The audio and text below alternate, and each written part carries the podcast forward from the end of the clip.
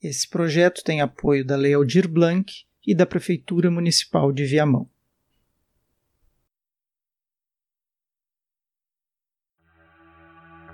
A história que você irá ouvir diz respeito a supostos ataques de um louco que borrifava um gás venenoso em suas vítimas, as fazendo passar mal, mas sem nenhum motivo aparente, sem nenhuma explicação para esses ataques.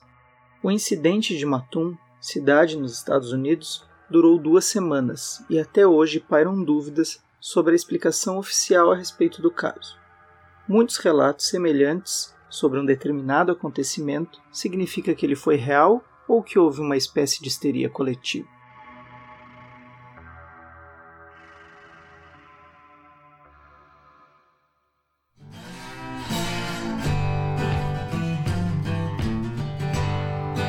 Olá, bem-vindo ao Funil de Histórias, o lugar onde você conhecerá incríveis histórias verdadeiras, ou quase isso.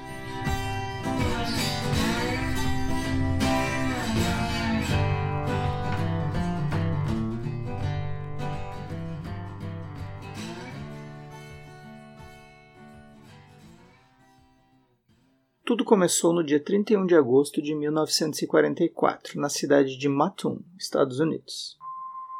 Urban Reef foi acordado nas primeiras horas da manhã por um odor estranho. Ao tentar se levantar da cama, ele se sentiu nauseado e fraco e teve um acesso de vômito. Sua esposa desconfiou que ele estava sofrendo envenenamento por gás de cozinha e decidiu verificar, mas não conseguiu levantar da cama. Suas pernas estavam paralisadas. Mais tarde, durante a madrugada, um incidente semelhante também foi relatado por uma jovem mãe que vivia perto de onde ocorreu o primeiro caso.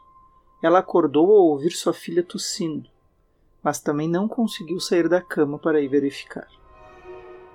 No dia seguinte, 1 de setembro, houve um terceiro incidente relatado. Uma senhora, conhecida por Mrs. Carney, relatou ter sentido um cheiro forte e doce por volta das 11 horas da noite. Em um primeiro momento, ela pensou que o cheiro pudesse ser das flores na rua, que estava entrando pela janela. Mas o odor logo ficou mais forte e ela começou a perder a sensibilidade nas pernas. A senhora Kearney entrou em pânico e decidiu ligar para a emergência. Sua irmã, Mrs. Reedy, que estava na casa no momento, também percebeu o odor e reparou que vinha da janela do quarto, que estava aberta na hora. A polícia foi chamada, mas nenhuma evidência de que alguém tenha estado por ali foi encontrada. Por volta da meia-noite trinta, Bert Kearney, marido da Sra. Kearney, ao voltar do trabalho, encontrou um homem não identificado escondido perto de uma das janelas de casa. O homem fugiu e Kearney não conseguiu alcançá-lo. A descrição que Kearney fez do sujeito foi a de um homem alto, vestido com roupas escuras e um boné justo. Essa descrição foi relatada na mídia local e tornou-se a descrição comum do gazeador durante o incidente em Matum. Após o ataque, a Sra. Kearney relatou que sofreu uma sensação de queimação nos lábios e na garganta, que foi atribuída aos efeitos do gás.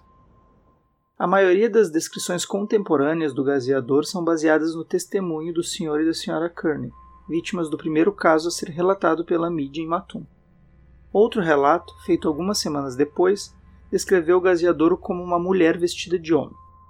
Ele também foi descrito como um portador de uma pistola de pulverização, uma ferramenta agrícola para pulverizar pesticidas, que ele supostamente usava para expelir o gás. Nos dias seguintes ao ataque sofrido pelo Sr. e a Sra. Kearney, houve relatos de mais alguns ataques semelhantes, embora nenhuma das supostas vítimas tenha sido capaz de fornecer uma descrição clara do invasor e nenhuma pista ter sido encontrada na cena dos ataques.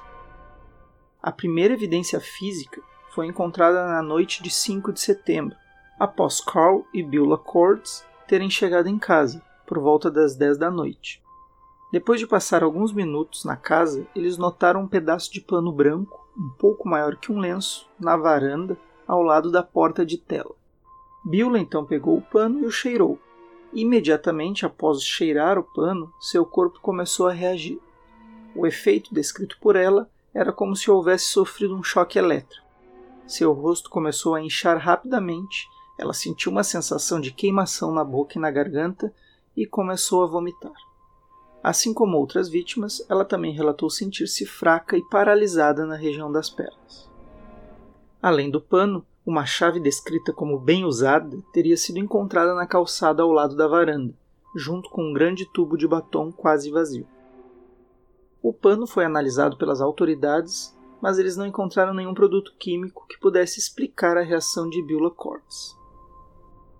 Na mesma noite, outro incidente foi relatado, desta vez na casa da senhora Leonard Burrow.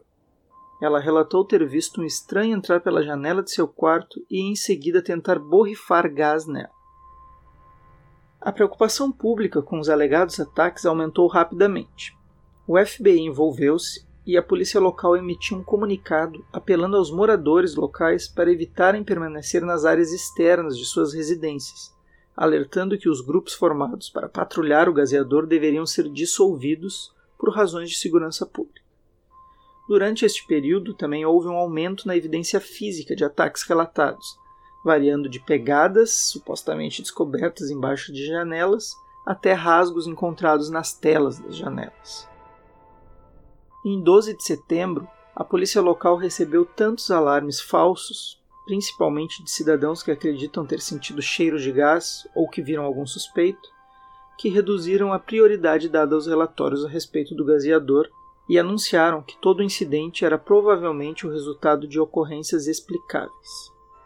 Também concluíram que as pequenas e supostas evidências eram potencializadas pelo medo que se espalhou pela cidade e um sinal da ansiedade sentida pelas mulheres que sofriam pelos homens que estavam a serviço da guerra. A conclusão da polícia local teve como base o que disse o comissário de saúde local, Thomas Wright, que sugeriu a possibilidade de ter ocorrido algum incidente envolvendo gases, mas que essa onda de relatos não passou de uma histeria coletiva.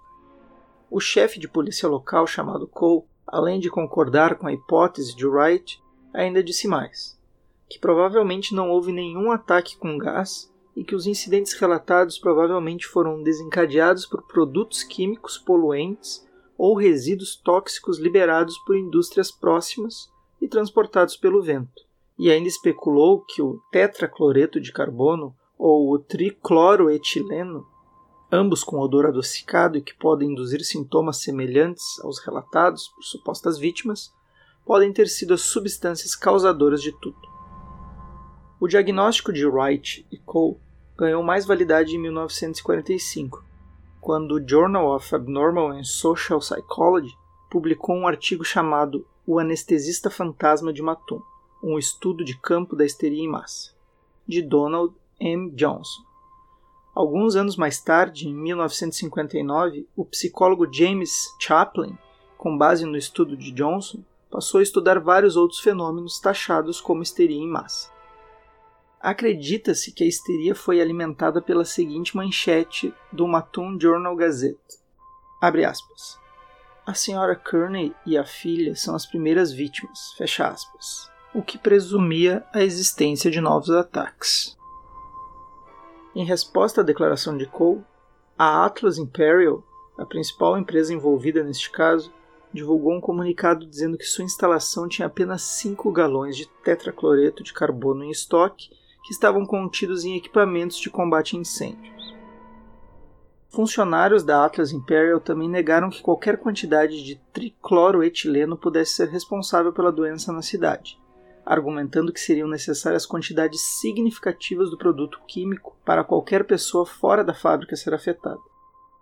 Durante as primeiras duas semanas de setembro, a polícia de Matum recebeu um total de 25 relatos separados envolvendo 27 mulheres e dois homens, afirmando terem sido borrifados com um enigmático gás debilitante por alguém que se tornou amplamente conhecido como o anestesista fantasma ou o gaseador louco de Matum.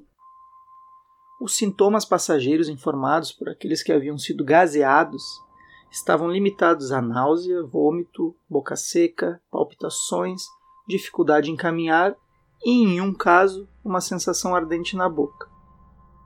Estes sintomas podem ser explicados como ansiedade gerada pela publicidade do gaseador e sintomas de histeria, enquanto os casos iniciais poderiam envolver reações físicas mundanas que normalmente teriam passado sem serem notados, mas que após o aparecimento de um primeiro relato sobre um gazeador louco que estaria espreitando as casas da cidade, passaram a ser notados como algo incomum.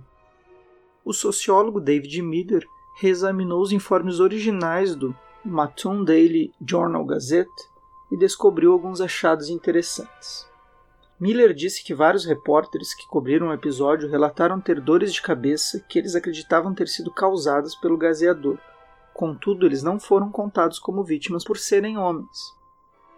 Miller também descobriu que durante vários supostos ataques, os maridos estavam acompanhando suas esposas, e enquanto ambos sofreram os efeitos do gás, só as esposas foram contadas como vítimas, lançando suspeita na presença da histeria.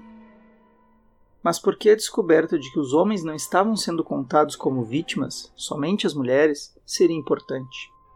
Porque Donald Johnson confirmou a presença de desordem de conversão ou histeria em massa ao observar que a maioria das vítimas era do sexo feminino, assumindo que mulheres são supostamente mais propensas a sofrer histeria, uma alegação que é muito contestada hoje em dia e que demandaria um episódio inteiro para explicar. Mas acredito que muitos de vocês, obviamente, já podem perceber a carga de machismo implícita. Dado o papel influente dos jornais em Matum, pode ser que as vítimas estavam reinterpretando acontecimentos comuns e os relacionando ao gazeador, como ataques de pânico, cheiros de produtos químicos, a perna ficando dormente e várias consequências físicas ambíguas da ansiedade, como náusea, insônia, falta de ar, boca seca, tontura e etc.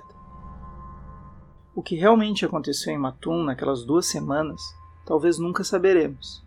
Mas o que você acha mais plausível? Uma histeria coletiva que relacionava eventos cotidianos de uma cidade fabril potencializado por relatos estranhos que saíram nos jornais, ou que um homem, ou talvez uma mulher, vestido com roupas de couro ou vinil, saiu pelas ruas da cidade borrifando gás nas pessoas sem nenhum motivo aparente. A escolha no que acreditar é sua. Mas lembre que explicações extraordinárias precisam de evidências extraordinárias, e geralmente a explicação mais simples é a verdadeira, mesmo que isso torne o mundo mais chato e menos espetacular.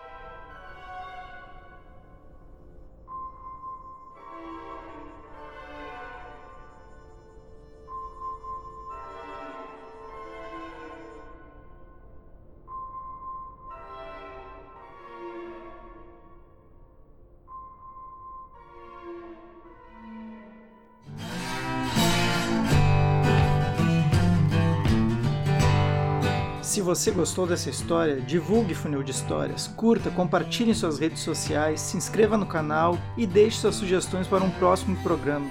Quem sabe sua história não aparece aqui. Abraço e até a próxima. Tchau.